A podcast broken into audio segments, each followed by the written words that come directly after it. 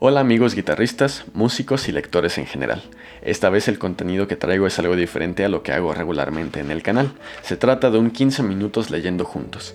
Mi idea es practicar mi lectura en voz alta y hacerlo como lo haría regularmente para otras personas, pues compartir mis lecturas es otro de mis pasatiempos preferidos.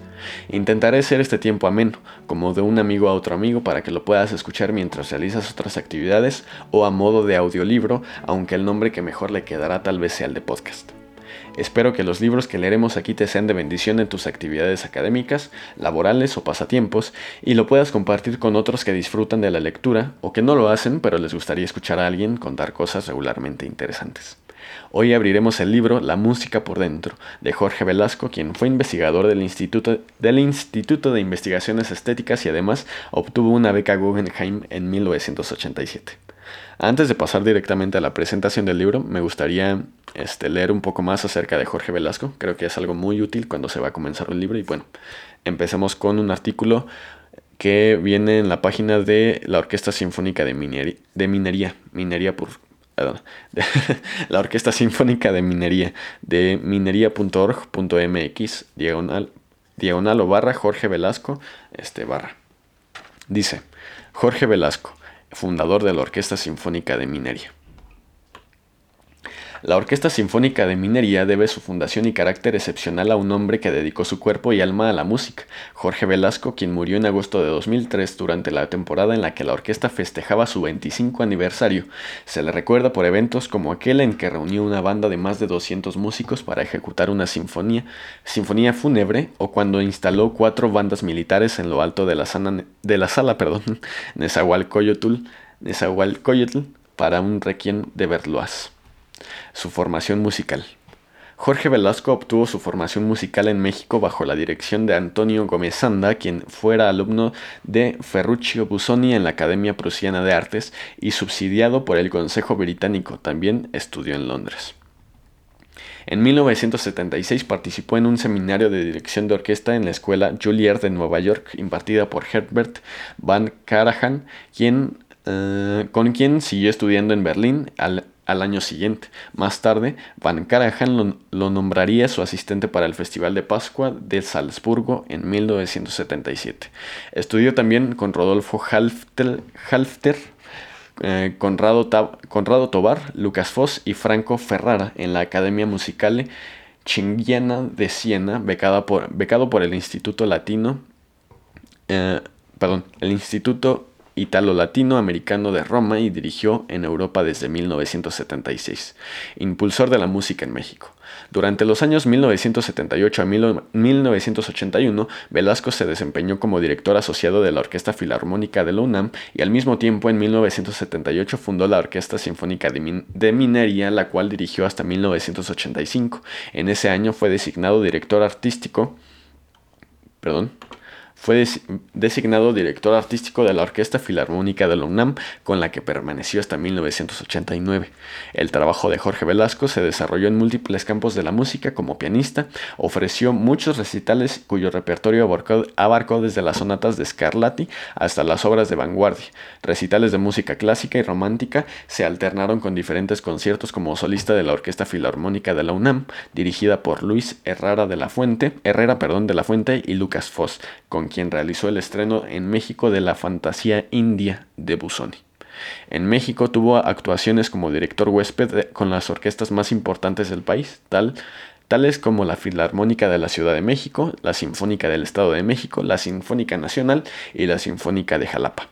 En el campo académico, Velasco se desempeñó como catedrático del Conservatorio Nacional de Música e investigador del Centro Nacional de Investigación, Documentación e Información Musical Carlos Chávez entre 1973 y 1984, así como profesor visitante de las universidades de Michigan, Phoenix, Houston, Colorado, Nevada, Wyoming y Oviedo. A partir de 1975 fue investigador de la UNAM, por cuyo conducto se publicaron varios libros, ensayos y traducciones, además de diversas publicaciones en revistas especializadas de Estados Unidos, Venezuela y España. Participó, en un, participó eh, con un ensayo en la colección antológica publicada por la Universidad de, Princeton, donde se presentaron escritos de Schumann, Berlois, Debussy, E.T.A., eh, Hoffman, Smetana, Wolf, perdón, Wolf, Haydn, Hanadek, Dukas, Kodali, Kodali, sí, George Bernard Shaw, eh, Alfred Einstein y Tchaikovsky. Cabe destacar que a esta publicación solo fueron invitados tres autores de habla hispana, Felipe Pedrel, Adolfo Salazar y el propio Velasco. En 1989 fue nombrado director para México del, del, Diccionario Enciclopédico de Música Española e Hispanoamericana, empresa patrocinada por el Ministerio de Cultura de España y la Sociedad General de Autores y Editores de España. Fue uno de los tres miembros del jurado que otorgó el último premio internacional Robert Stevenson, convocado por la Catholic University of America de Washington, D.C. Asimismo, fungió como director de la División Internacional del Festival de Texas, Festival Musical de, Texas, perdón, que se presenta en la ciudad de Houston desde 1991. 120 jóvenes mexicanos recibieron becas completas por su conducto perdón, para participar en los concursos impartidos en dicho festival. Antes de, concentrarse en la dirección de orquesta, ocupó también diversos cargos administrativos en los que se encuentran subjefe del Departamento de Música del Instituto Nacional de Bellas Artes, director general de actividades musicales de la UNAM y subdirector general de difusión cultural de la misma institución. Entre los solistas que que actuaron con Velasco dentro y fuera de México destacan Leonid Kogan, Nicanor Zabaleta, Hans Richard Haas, um, Anna Moffo, Maureen Forrester, Lil Kraus, John Ogdon, Pierre Fournier, Gerard Opitz, Kathleen Battle, Francisco Araiza, Florenza Casotto, Leona Mitchell, eh, Fredel, Fredel Lack, perdón, Earl Wild, Ray Steele, uh, Lothar Koch, Carl Leister, Eugene Fodor, Hakan Hagehart, Pascal eh, de Bollón, Lucas Foss, Santiago Rodríguez, Id Handel, Pierre Amoyal, Frank Gulli, Gulli perdón, Christian Edinger, Hans Mail y Abey Simon. Y bueno, eso es todo lo que leeremos de este artículo. Hay más todavía. Em, acerca de su vida como director del nivel internacional, pero ahora nos pasaremos a la presentación para que este tiempo no se vaya demasiado rápido y para que alcancemos a abarcar lo suficiente. Este, bueno, comencemos. El libro, repito, se llama La música por dentro, es del autor Jorge Velasco y fue escrito para la Universidad Nacional Autónoma de México. En realidad, el libro es un compendio que, bueno, ahorita ya sabremos más de eso, pero es un libro bastante grueso, bastante extenso y bastante interesante sobre musicología. Presentación.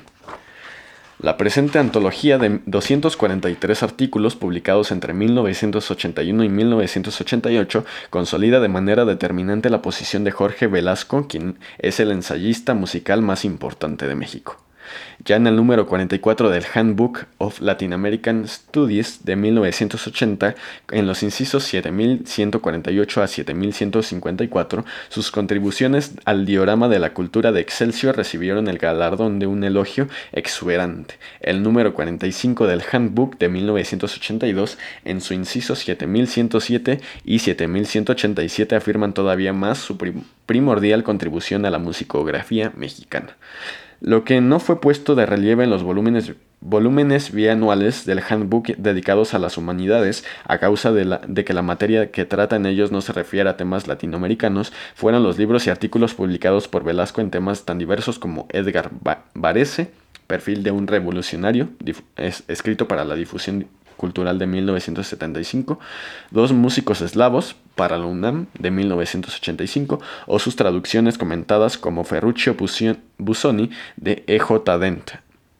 En 1975, Pensamiento musical del propio Busoni, en 1981 y el epistolario del mismo gran pianista y compositor de 1980 y ensayos ante una sonata de Charles Ives en 1982. Estos últimos que no mencioné, em, de para quién fueron escritos, es porque fueron todos escritos para la UNAM.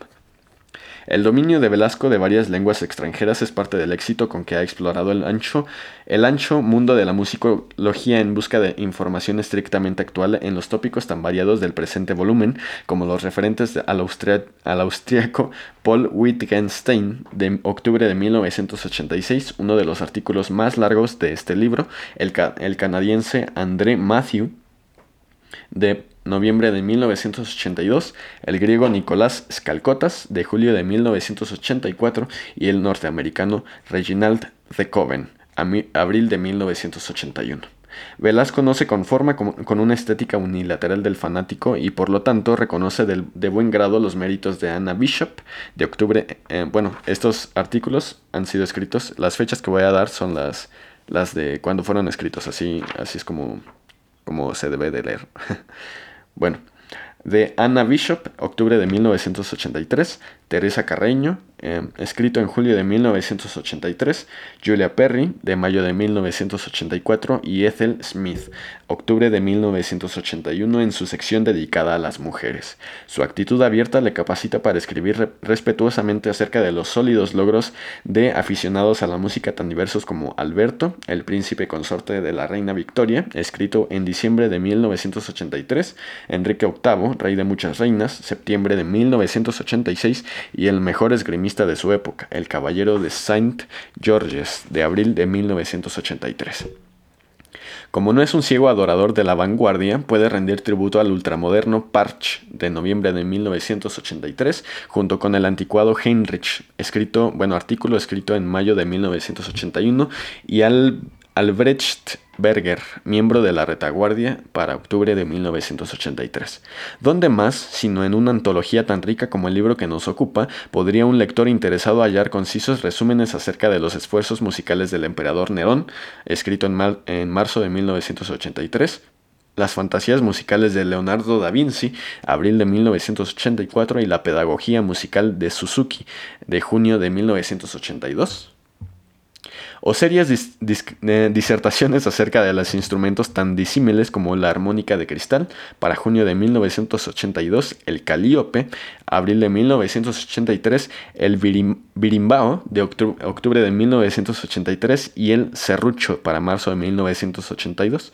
El artículo más extenso de Velasco acerca de un instrumento sinfónico en su uso actual se refiere al corno francés, escrito en mayo de 1983, pero también escribe con fina percepción sobre los eh, platillos, un instrumento de percusión muy arcaico, agosto de 1986, y de una adquisición orquestal tan reciente como la tuba, enero de 1983.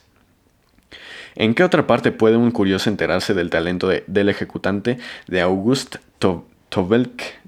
Tolbeck, supongo que así se dice, a quien Saint-Saëns dedicó el concierto para cello más tocado del repertorio de julio de 1986? Ese es bueno, el, del repertorio, perdón, el, artículo fue escrito en julio de 1986, o de las ganancias de Sergei Rachmaninov, el pianista de Velasco, que Velasco perdón, sitúa delante de Paderewski o Horowitz en nuestro siglo, septiembre de 1983. Según es, propio de un investigador que se dirige al público lector de periódicos, Velasco se permite sarcasmos ocasionales, como la declaración de Lucas Foss en el sentido de que los directores en cierne deben aprender cómo hallar alguna organización a la cual dirigir y no sencillamente aprender a dirigir, o la, o la noticia de un reportero alemán acerca de de que la Carreño tocaría la primera ejecución del segundo concierto de su tercer marido en el cuarto concierto de la temporada sinfónica. Sin embargo, los buenos modales de Velasco le impiden explorar la vida sexual de, Charles eh, Tomlinson Griffiths para marzo de 1983, tal vez a costa de las ventas si lo deseado fuera cualquier cosa del tipo del éxito loco de la biografía de, de Leonard Bernstein, escrita por Joan Pacer. Velasco estima correctamente tanto los efectos positivos como los negativos de la obra de teatro y la película titulados Amadeus, o Amadeus mejor dicho. Los males del síndrome del director huésped, si me das, te doy, están expuestos brillantemente en falacia con intercambios, escrito en, junio de 1981. Como él es uno de los mejores directores de orquesta que han surgido de América Latina hasta el momento. Velasco habla con excepcional autoridad de todos los puntos que se refieren a orquestas y directores en la, en o en la 14 edición de las 15 amplias partes en que se agrupan sus ensayos. La última sección, que se refiere a, música, a músicos mexicanos, tiene un extraordinario valor para la investigación, puesto que no solo reseña datos biográficos, sino que establece agudos juicios estéticos, mientras que otros comentaristas se han contentado con parlotear juicios anodinos y lugares comunes acerca de las antiguas celebridades ya fallecidas. Los resúmenes de Velasco sobre las importantes contribuciones de Candelario Guizar, José Rolón y otra docena de personajes coronan de modo más oportuno esta sorprendente, sorprendente fuente de artículos del mexicano que ganó una beca Guggenheim en 1987. 1987 quien resucitó el, pasado musical mexicano en un disco editado en Alemania y quien da el toque de alerta del verdadero patriotismo, musical. La mejor esperanza para el futuro no está en decretos gubernamentales que alguien que obliguen perdón a intérpretes y organizaciones a tocar música mexicana, música por decreto, septiembre de 1982, sino en la educación del público. Pretender que William Billings, Billings perdón, 1746-1800 o José María Bustamante de 1777 a 1861 merecen un reconocimiento del mismo nivel que Beethoven es una equivocación absoluta. Lo que importa no es la patriotería, sino el sano respeto por el pasado de un pueblo. Únicamente el conocimiento y el respeto permiten poner un firme pedestal sobre el cual pueda, pueda elevarse una pirámide con la sabiduría musical contemporánea. Este, esta, esta presentación fue escrita por Robert Stevenson eh, en la Universidad de California en Los Ángeles. Y bueno, amigos eh, oyentes, el día de hoy terminamos eh, con este libro, con esta pequeña presentación. Al menos no, no por el día de hoy, sino más bien por este, por este episodio de este podcast de Leyendo Juntos, 15, 15 minutos leyendo juntos. Si era así. 15 eh, minutos leyendo juntos, sí, ya se me había olvidado. Pero bueno, este, este, es, eh, este fue el libro, o esta fue la presentación de La música por dentro, de Jorge Velasco. Espero que tengan un buen día y, una, y un buen inicio de semana. Hasta luego.